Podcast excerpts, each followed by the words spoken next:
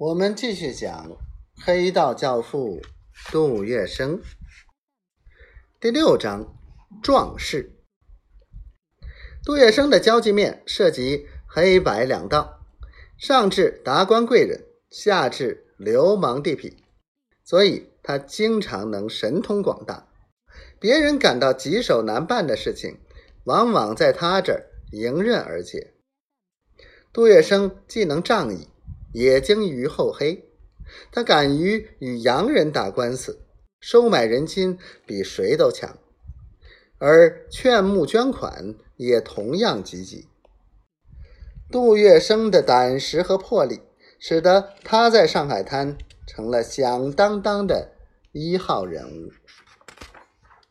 第三十六回，行善事，解决四方难，显神通。结识八方客。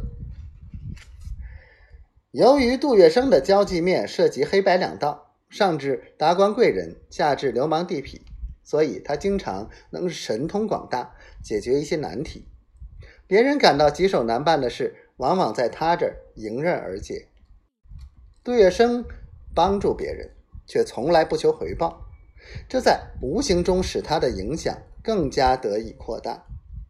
所以。无论是邻里老幼、政界商贾，都愿意来找杜先生寻求帮助。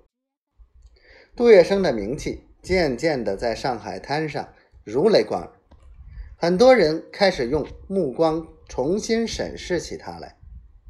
一天，杨多良坐在何风林的客厅里，佣人不停的替他烧烟。这大烟膏子是由上等的印度土熬制而成，平时抽起来，杨多良向来都是觉得特别过瘾的。但此时他却觉得索然无味，抽一口，呛几口。他已经三天三夜没合眼，那六大皮箱的珠宝古玩使他的心如同被一剪子一剪子剪碎那样的疼痛。如果找不回来，他这后半辈子和一家老小的生活便毫无着落了。在福建，杨多良是督军周荫人的秘书长，二十年来，他搜刮民财，曾让许多人陷入家破人亡的境地。当然，他大肆敛财受贿，也曾使许多人飞黄腾达。结果。他自己从上任离开时，有了这六大皮箱的珠宝古玩。